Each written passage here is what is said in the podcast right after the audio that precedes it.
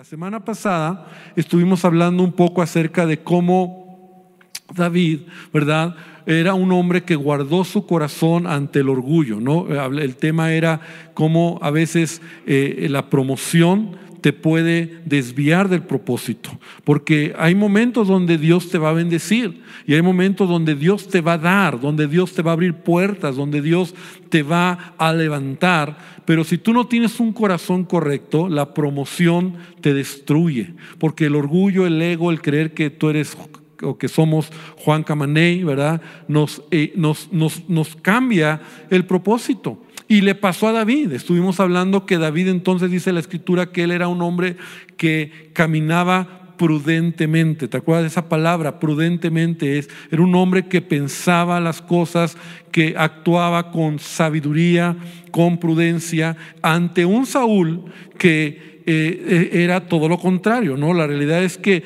si David hubiera actuado con orgullo, hubiera sido un déspota por todo lo que había ganado, la fama que había ganado a causa de haber matado a este gigante Goliat, ¿no? Entonces hubiera perdido su propósito. La realidad es que él, él iba con un propósito. Dios ya le había dicho, ¿verdad? A través de Samuel tiempo atrás que él sería el futuro rey de Israel, pero había un proceso que todavía Dios quería trabajar, sacar del corazón de David algunas cosas. Entonces, hoy quiero hablar otro aspecto en la historia de David y quiero que abras tu Biblia en 1 Samuel ahí tengas tu Biblia abierta y que estamos hablando en el capítulo 18. Yo espero que traigas tu Biblia de papel o tu Biblia electrónica, ¿verdad? Porque a veces de repente es bueno tomar algunas notas. Primero es Samuel 18 y hoy vamos a ver otro aspecto de David, amando a tus enemigos. Así he titulado el día de hoy esta enseñanza, ¿verdad? Porque a veces es fácil ser buena gente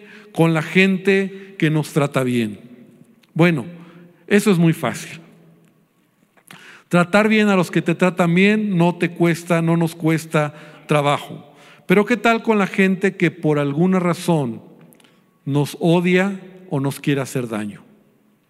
¿Qué tal con la gente que, que, ahora no te estoy hablando solamente de aquellos que, que te causan problemas o como decimos que te caen gordos, ¿no?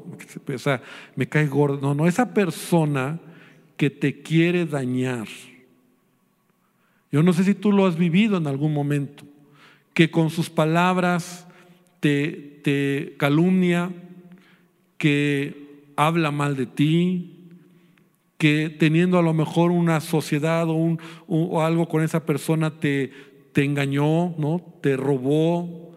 O sea, alguien que te quiere dañar.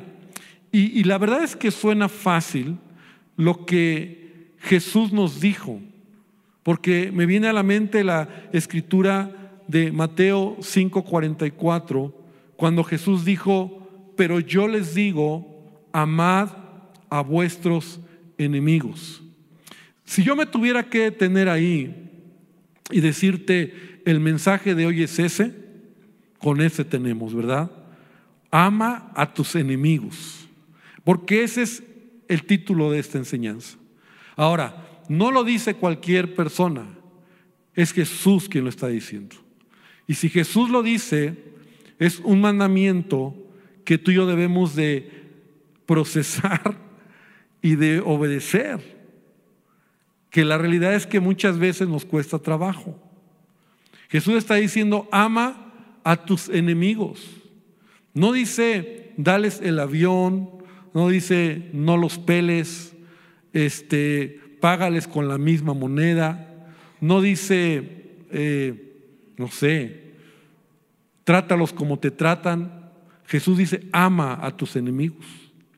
Y sigue diciendo, bendice a los que te maldicen y haz bien a los que te aborrecen y ora por los que te ultrajan y te persiguen Fíjate qué fuerte está ahí. Yo sé que este pasaje lo conocemos, pero ¿qué tanto lo ponemos en práctica?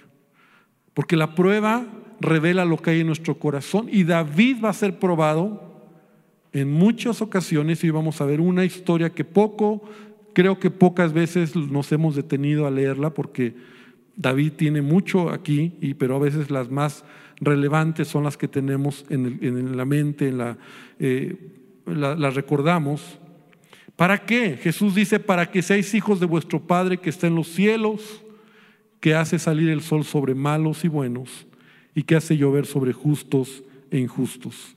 Por ahí se dice un dicho, ¿verdad? Que, que algunos piensan y, y decimos o dicen, ¿verdad? Qué bueno que yo no soy Dios, porque si no, ¿qué harías con tus enemigos, no?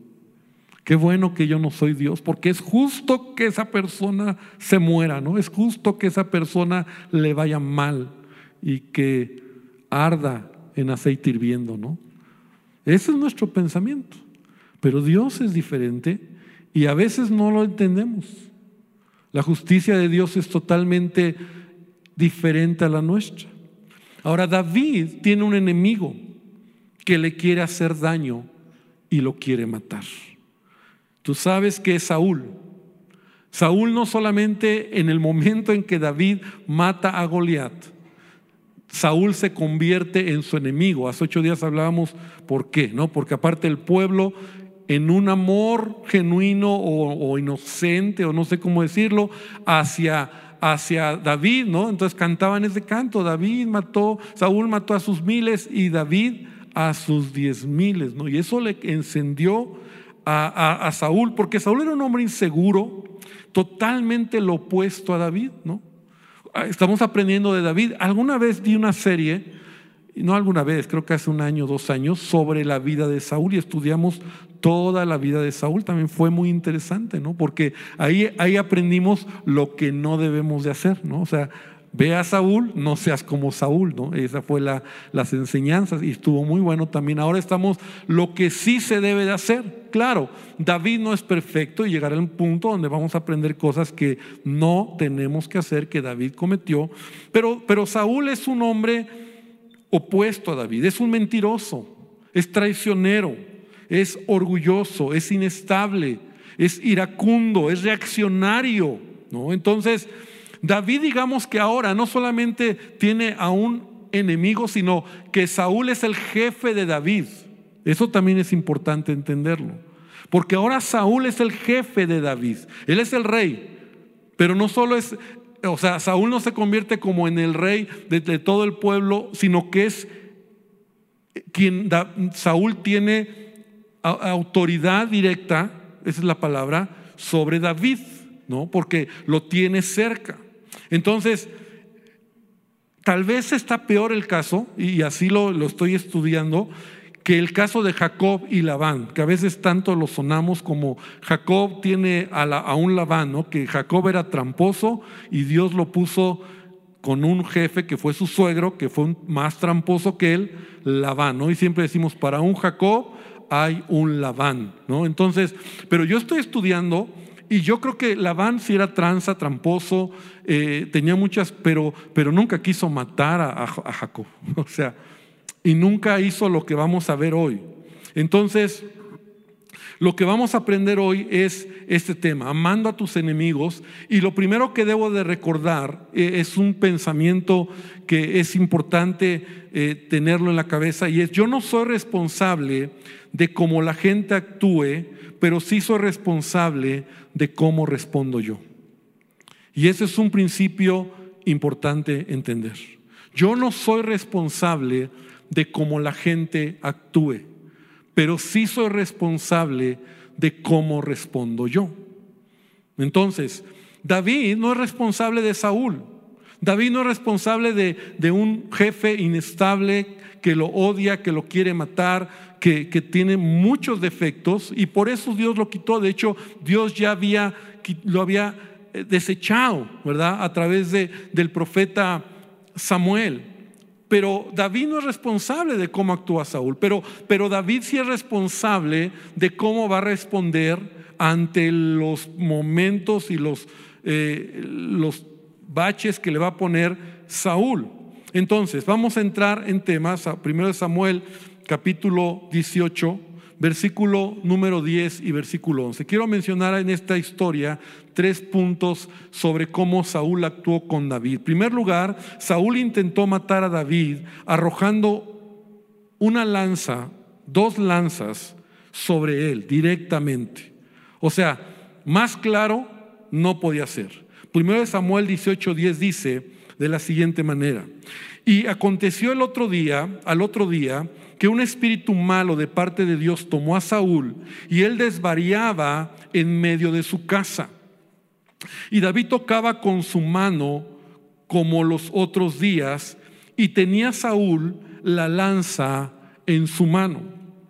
Y arrojó Saúl la lanza diciendo, clavaré a David a la pared, pero David lo evadió dos veces. Entonces, aquí vemos esta historia, este momento, ¿verdad? Un espíritu malo de parte de Dios, en, otras palabras, eh, esta idea o lo que queremos, tenemos que entender es que Saúl ya estaba descubierto, o sea, Dios se había apartado de él. ¿Por qué? Por su desobediencia. Samuel se lo había dicho.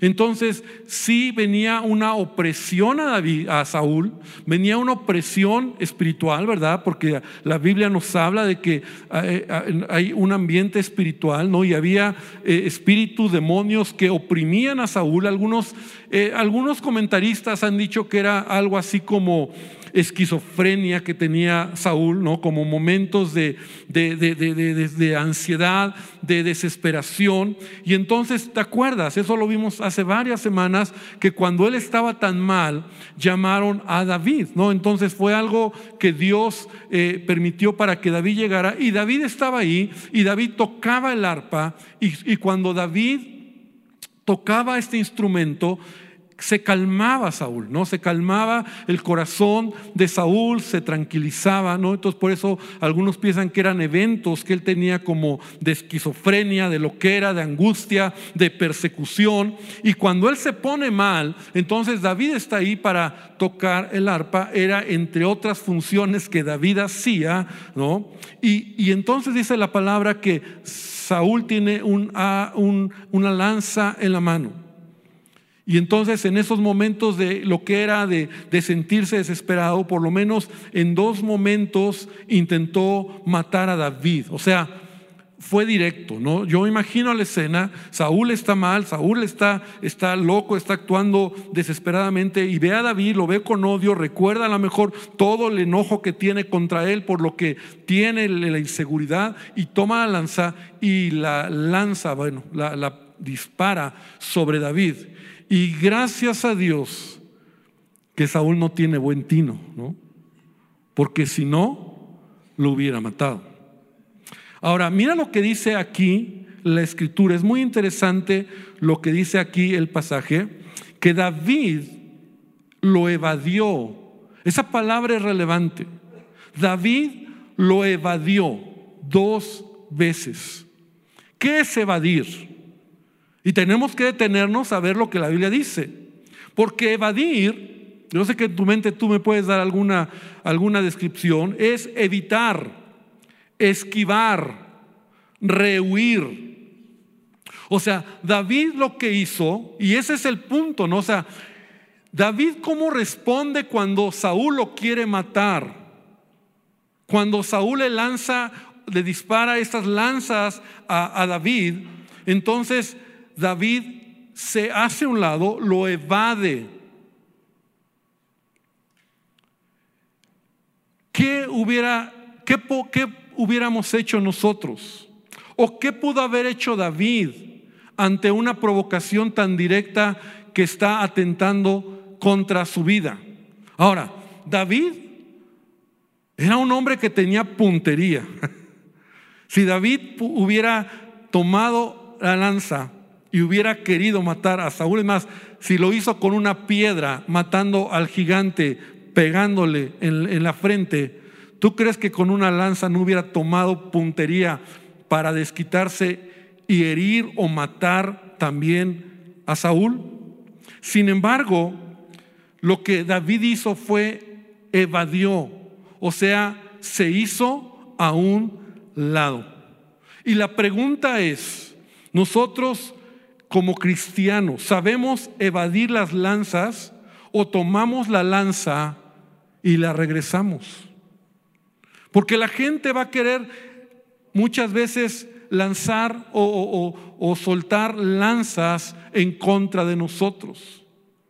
A lo mejor no son físicas, pero incluso nosotros podemos ver cómo, cómo David, ¿verdad? Ante una situación así, él sabe que Saúl lo va a matar. Él pudo haberse defendido, él pudo haber hecho algo en defensa propia, pero ve el corazón de David.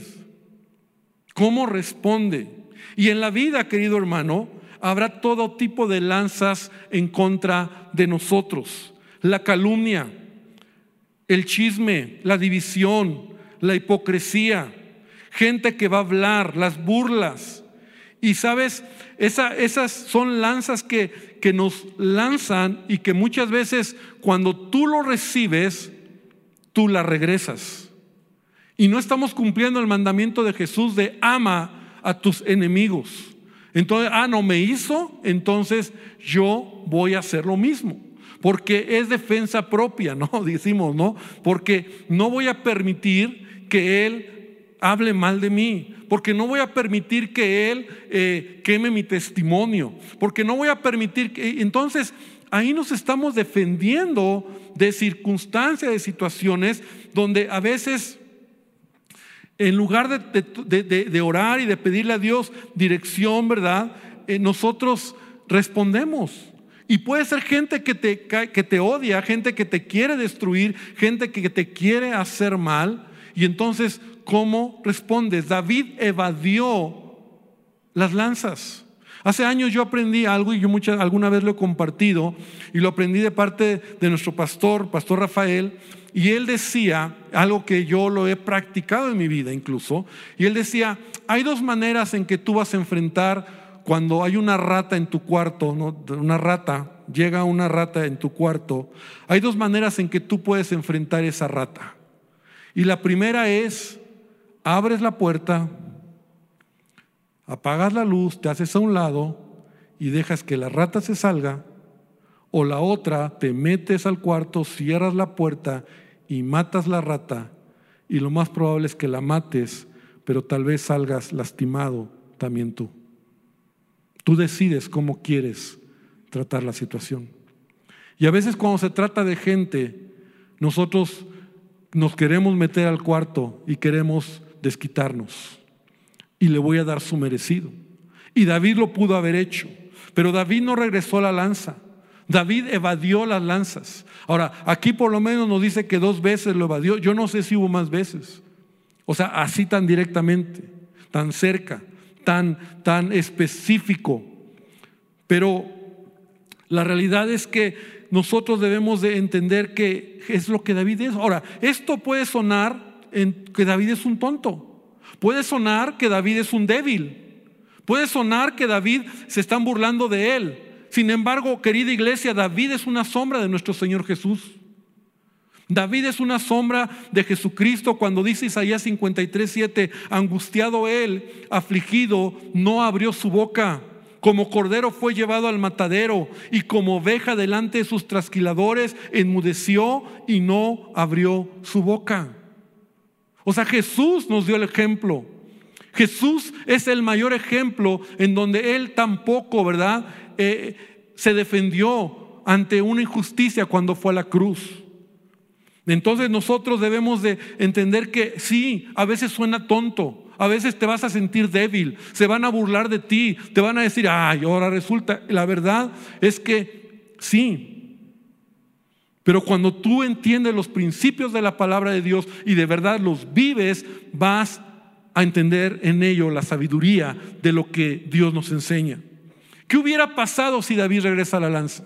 ¿Qué hubiera pasado si David entonces de rebote, no? O sea, la toma y algunos han dicho, pues a lo mejor se la disparó, se la lanzó y no, no le dio, se le cayó o, la clavó en la pared, David la toma y así como va, se la regresa en una reacción de, de me hiciste, te hago. Y David lo mata. David mata a Saúl. Y tal vez hubiera dicho fue en defensa propia, yo lo hice. Pero la verdad es que, ¿qué hubiera pasado si esto sucede? Tal vez David, ante muchos, hubieran dicho, wow. Pero quiero leerte algo de un libro que es muy bueno y me acordé cuando yo estaba haciendo este, este estudio, ¿no? Y lo tomé y, leí un pedacito y es un libro que se llama Perfil de tres monarcas, y te lo recomiendo, es un muy buen libro, Perfil de tres monarcas que habla de la vida de Saúl, de David y de Absalón. Y entonces tomé un fragmento de, de este libro que dice, al hacer esta pequeña hazaña de devolver lanzas arrojadas, o sea, pensando que David hubiera devuelto la lanza, al hacer esta pequeña hazaña de devolver lanzas arrojadas, probarás muchas cosas. Eres valiente, defiendes lo que es justo, te enfrentas con valentía al mal, eres duro y no te dejas pisotear. No tolerarás la injusticia ni el trato injusto. Eres defensor de la fe, el guardián de la llama, el, el detector de toda herejía. No serás agraviado. Todos estos atributos se combinan para demostrar que obviamente también eres un candidato a la realeza. Sí, Quizás eres el ungido del Señor conforme a la orden del rey Saúl. Porque Saúl es así. Saúl es el que lanza las lanzas. No es David. David es el que se hace un lado y sabe que Dios tiene el control de una situación tan difícil. Ama a tus enemigos. Segundo lugar, Saúl intentó matar a David con engaños, con mentiras. Mira lo que dice 1 Samuel 18, versículo 17 al 19. Entonces dijo Saúl a David, he aquí yo te daré a Merab, mi hija mayor, por mujer, con tal que me seas hombre valiente y pelees las batallas de Jehová. Ve, a Saúl. Mas Saúl decía, no será mi mano contra él, sino que será contra él la mano de los filisteos. Pero David respondió a Saúl, ¿quién soy yo o qué es mi vida o la familia de mi padre en Israel para que yo sea yerno del rey? Y llegando el tiempo en que Merab, hija de Saúl, se había de dar a David, fue dada por mujer a Adriel, Meola, Meolatita. Mira qué interesante. Parecía que esta oferta de matrimonio, ¿no? que Saúl le da a David, parecía un gesto de bondad, de amabilidad. O sea, se, suponía que entonces David debía de creer, bueno, tal vez Saúl ya me perdonó, me perdonó y, Saúl dice, pues yo te quiero, mira, vamos a ser familia. Ahora, lo que, lo que Saúl está diciendo es algo que tuve el carácter de Saúl, porque Saúl había prometido que daría a su hija al que matara al gigante, y no lo pierdas de vista eso. Pero David, Saúl es un mentiroso. Saúl no cumple su palabra. Saúl entonces es esa clase de persona que tiene una doble intención. Entonces, tal vez eh, eh, Saúl le, trata de decir a David como, como ya pasó, ya quedó el pasado atrás, ¿no? Ya, ya no, ya no somos enemigos, que en el fondo lo que Saúl quiere es que sea su cercano para ir a pelear contra los filisteos y que lo maten. Y eso era común. ¿Te acuerdas que mismo David años después lo llegó a hacer con Urias? Cuando dice, pongan al frente de la batalla a Urias y lo mataron, porque las batallas en ese tiempo eran hombre a hombre, ¿no?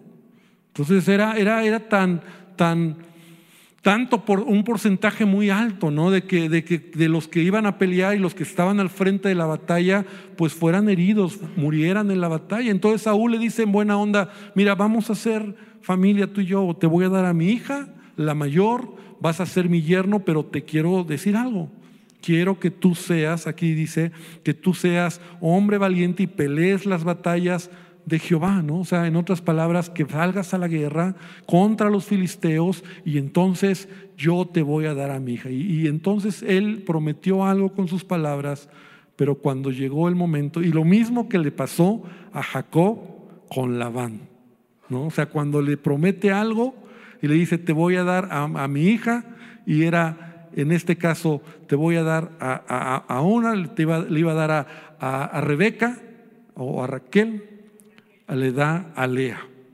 ¿no? Y lo mismo hace Saúl. Cuando ya llega el tiempo que tiene que darle a su hija Merab, resulta que esta chica ya está dada con otro hombre. Pero en el camino la trampa era esta, la mentira esta era esta, que David muriera en mano de los filisteos. Que David perdiera alguna batalla porque lo pone como jefe de sus ejércitos y entonces Saúl, ¿verdad? De manera traicionera actuó y le mintió porque la intención era esa. Ahora, David, ¿cómo? O sea, ante una mentira, ante una, o sea, ante un engaño,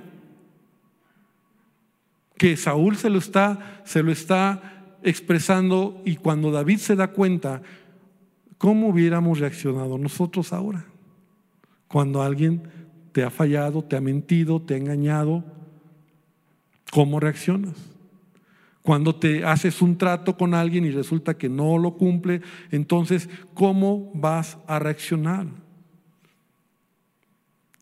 Y David no hizo nada. Ahora, David parece tonto, pero David confía en Dios.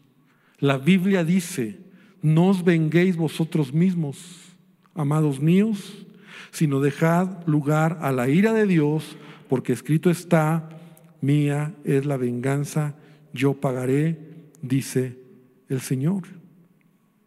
David pudo haber reaccionado, pudo haber enojado, a lo mejor pudo haberse vengado de Saúl, porque es un mentiroso, porque no me, no me cumplió lo que me prometió, porque no hizo lo que me dijo que iba a hacer. Pero David confía en Dios. Por eso David es un hombre que tiene un corazón noble, un corazón que espera en Dios. Creo que hay mucho que aprender de él.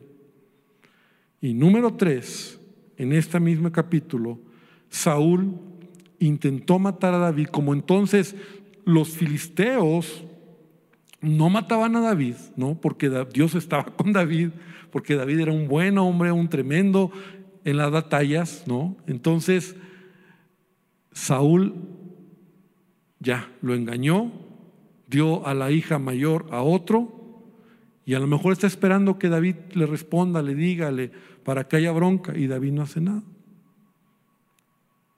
¿Te das cuenta?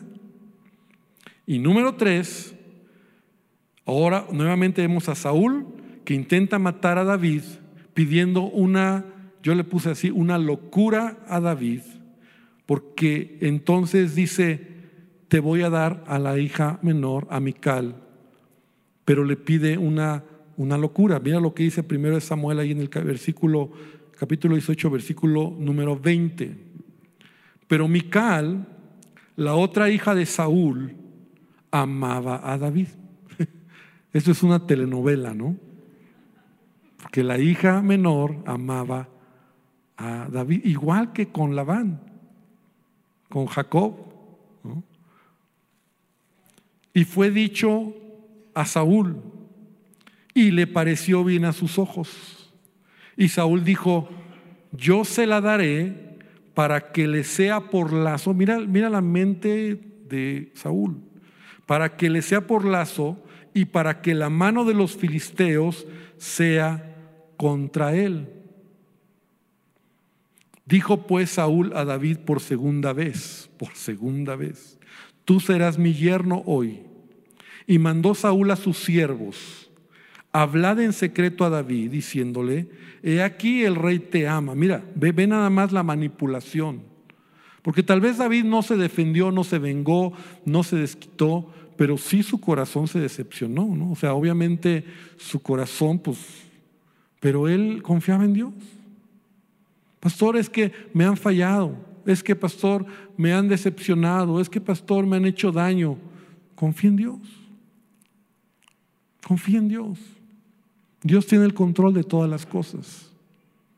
Sí, a lo mejor te duele, pero aprendes, aprendes. La vida nos da lecciones y a veces aprendemos y seguimos adelante. Entonces Saúl le dice a sus siervos, díganle por segunda vez, tú, serás mi yerno hoy. Y mandó Saúl a sus siervos, hablad en secreto a David, diciéndole, aquí el rey te ama, y todos sus siervos te quieren bien. Sé pues yerno del rey. Y los criados de Saúl hablaron estas palabras a los oídos de David, y David dijo, ¿os parece a vosotros que es poco ser yerno del rey, siendo yo un hombre pobre y de ninguna estima? Y los criados de Saúl le dieron la respuesta diciendo, tales palabras ha dicho David. Y Saúl dijo, decid a David, el rey no desea la dote, sino siempre pucios de filisteos para que sea tomada venganza de los enemigos del rey. Pero Saúl pensaba hacer caer a David en manos de los filisteos. O sea, esto es una historia rara, francamente, y loca de parte de Saúl. La antigüedad y a la fecha, todavía en algunas culturas, el hombre tiene que dar una dote a la familia por una esposa, por una mujer. Entre nosotros no se acostumbra, ¿verdad? Pero a nosotros nos llegó a tocar cuando fuimos hace algunos años a África, era real, ¿no? Que en, en una tribu que estaban allá en África, los hombres daban vacas por la esposa. Entonces, el que tenía más vacas tenía mejor dote y conseguía la mejor esposa. Entonces, el hombre más pudiente o el hijo más pudiente era cuando el padre tenía muchas vacas. Fíjate, estaba, entonces, y era como de, de decir, ¿cómo? Y sí, era así, o sea, daban vacas a cambio de la esposa. Entonces, ¿cuánto vale la esposa? Tres vacas, cuatro vacas, cinco vacas, ¿no? era cultural y en ese tiempo también era cultural, o sea, que dar una dote. Entonces cuando David está diciendo, yo no puedo dar algo porque mi familia es pobre, como para ser el yerno del rey, yo no puedo dar nada. Porque en realidad David no era de, familia adinerada. De tal manera que entonces Saúl se le ocurre una idea muy loca. Entonces dice, bueno, la dote que me vas a dar no es dinero Quiero que entres al campo o, a donde están los filisteos, obviamente matarlos, para traerme 100 prepucios de los hombres, de los filisteos. pero, la intención de este loco, Saúl, es, te vas a, te vas a meter en, el, en el lugar donde te van a matar, o sea, se van a vengar, o sea, no va a ser fácil. ¿no? Entonces, Saúl quería matar a David. Y cuando los siervos, lo, peor es cómo David responde, porque ahí sí yo ya me quedé como, como ¿no? Digo, wow. Cuando los sus siervos declararon a David estas palabras, pareció bien la cosa a los ojos de David para ser yerno del rey. Y antes que el plazo se cumpliese, se levantó David y se fue con su gente y mató a doscientos hombres de los filisteos. Y trajo David los prepucios de ellos y los entregó todos al rey a fin de hacerse yerno del rey. Y Saúl le dio a su hija Mical por mujer. Pero Saúl viendo y considerando que Jehová estaba con David y que su hija Mical lo amaba, tuvo más temor de David y fue Saúl enemigo de David todos los días. Repite conmigo todos los días. Esta historia es muy extraña. Y créeme que, tú puede, podemos estudiar y decir, bueno, ¿cómo está esto? La realidad es que Saúl está loco. Saúl se le ocurre una locura. ¿no? Ahora, también yo digo, David está mal. O sea, David también, ¿cómo responde de esa manera? ¿no? Francamente. Sin embargo, yo quiero extraer algo, porque ah, de, primera instancia nosotros decimos, bueno, a ver, ya entonces como que en qué punto yo debo de, de entender lo que Jesús me enseña cuando dice, ama a tus enemigos. Cuando Jesús me dice, bendice a los que te maldicen. Y el tema de esta noche es que nosotros debemos de aplicar, vivir los principios que Jesús nos enseña. Y si algo David hizo siempre, ¿verdad? Es que él no se vengó, no se desquitó, no respondió, no actuó en venganza o, o, no actuó de la misma manera, sino que era un hombre que tenía temor de Dios y que confiaba en Dios en los momentos de injusticia. Y eso es algo que tú y yo tenemos que aprender. Porque a veces va a haber, como te decía en un principio, enemigos, gente que te quiere dañar o que te quiere lastimar. Y cuando sucede o cuando escuchas que esa persona te está dañando, no tienes que responder, tienes que esperar en Dios. Tienes que aprender a confiar en el Señor y ser como Jesús, ¿verdad? Jesús no abrió su boca, Jesús se quedó callado, Jesús esperó. Entonces me vienen a la, a la, mente otra vez las palabras de Jesús cuando él dice en el Evangelio de Lucas capítulo 6, en el versículo 29, y dice, al que te hiera una mejilla, preséntale también la otra. Al que te quite la capa, ni aun la túnica le niegues. Y cualquiera que te pida dale. Y el que tome lo que es tuyo, no pidas que te lo devuelva. Entonces aquí vemos el, mismo principio que Jesús nos está enseñando, pero es como dar una milla extra todavía. ¿no? De hecho, así se le llama la milla extra. Pastor, ya eso ya es demasiado. O sea, sí, ya puedo ser buena onda, esperarme, aguantar, no vengarme, pero Jesús todavía nos dice, da la milla extra.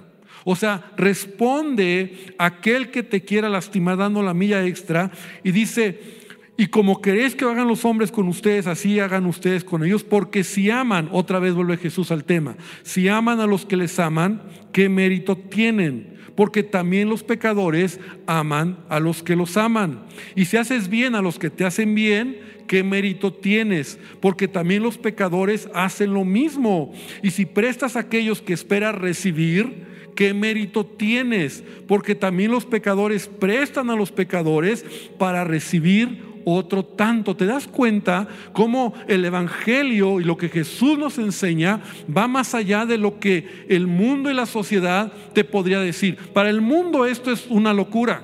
Para el mundo esto es algo que de débiles, de tontos, de, brutos, ¿no? De que, de que te lavaron la cabeza y cómo puedes vivir así. No puedes vivir así en un mundo. Déjame decirte que como hijos de Dios, por eso la palabra también nos enseña a ser eh, astutos en el sentido de sabios, listos para tomar buenas decisiones, pero cuando te enfrentas con gente que te quiere dañar, que te quiere hacer daño, que te quiere perjudicar, que, te, que, que habla mal de ti, que te, que te ha afectado, tú decides cómo vas a responder. Y podemos responder como el mundo responde, pero no es de cristianos, no es lo que la palabra de Dios nos enseña. Tenemos que ser como Jesús. Y Jesús está diciendo, en el mundo es así. O sea, tú amas al que te ama, tú tratas bien al que te trata bien, al que te ayuda, al que ayudas te ayuda, espera, das, esperas recibir y todo eso. Pero Jesús dice, entre ustedes no tiene que ser así. O sea, es como dar la milla extra, es como hacer más. Y, permíteme decirlo de esta manera, ¿no? Porque me quedo con mucho tema de lo que David hizo aquí con el asunto de, de lo que hizo. Pero como que en este, en este tema, en esta línea, te lo digo, ¿verdad? Es como que Saúl pide una loquera y, David lo hace. O sea, da la milla extra, o sea, hace más de lo que, de lo que se le pide. Pero quédate nada más como, como algo, una línea ahí, ¿no? No quiere decir que estuvo bien. Yo no creo que estuvo bien, ¿no? O sea, sin, em, porque aparte Mical no se convierte en la esposa, en la mejor esposa para David, y ya lo sabemos, y vamos a verlo después, que es la mujer que, que le causa problemas a David. Tal vez Saúl conocía a la hija.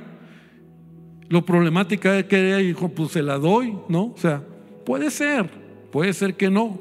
Pero sigue diciendo, Amad pues a vuestros enemigos, nuevamente, amad pues a vuestros enemigos y hacedes bien y prestad, no esperando de ellos nada. O sea, de tus enemigos, no esperando de ellos nada. Nada. David no esperaba nada de Saúl. ¿Qué vas a esperar de alguien que está mal? ¿Qué vas a esperar de alguien que es injusto, que es tramposo, que es mentiroso, que habla mal, que juzga, que critica, que lanza con sus palabras, ¿verdad? Eh, lanzas y, hiere a todos. ¿Qué vas a esperar de ellos? Nada. Pero no por eso tú tienes que ser como ellos.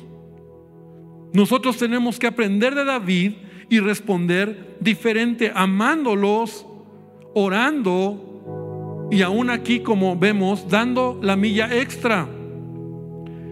Y termina diciendo, y será vuestro galardón grande, vuestro galardón grande. Y seréis hijos del Altísimo, porque Él es benigno para con ingratos y malos. Sed pues misericordiosos, como también vuestro Padre es misericordioso. Así que querida iglesia, esta noche yo quiero invitarte para que en base a esta historia de capítulo 18 de Samuel, ¿verdad? Tres momentos que yo encuentro que Saúl quiso matar a David. David respondió correctamente. David no se enganchó, David no se no, no actuó diferente, sino que fue un hombre prudente, cuidadoso. Y todo eso fueron pequeños momentos que David fue sembrando semillas correctas para el propósito que Dios tenía en su vida. Yo no sé qué hubiera pasado si David actúa con venganza o si David acaba matando a Saúl. Yo no sé qué hubiera pasado si David responde en un momento de enojo y, y echa a perder muchas cosas. Pero David está siendo incluso probado en su corazón y está revelando el corazón de este hombre. Por eso, y lo digo varias veces, por eso es un hombre conforme al corazón de Dios. Así se dice de él.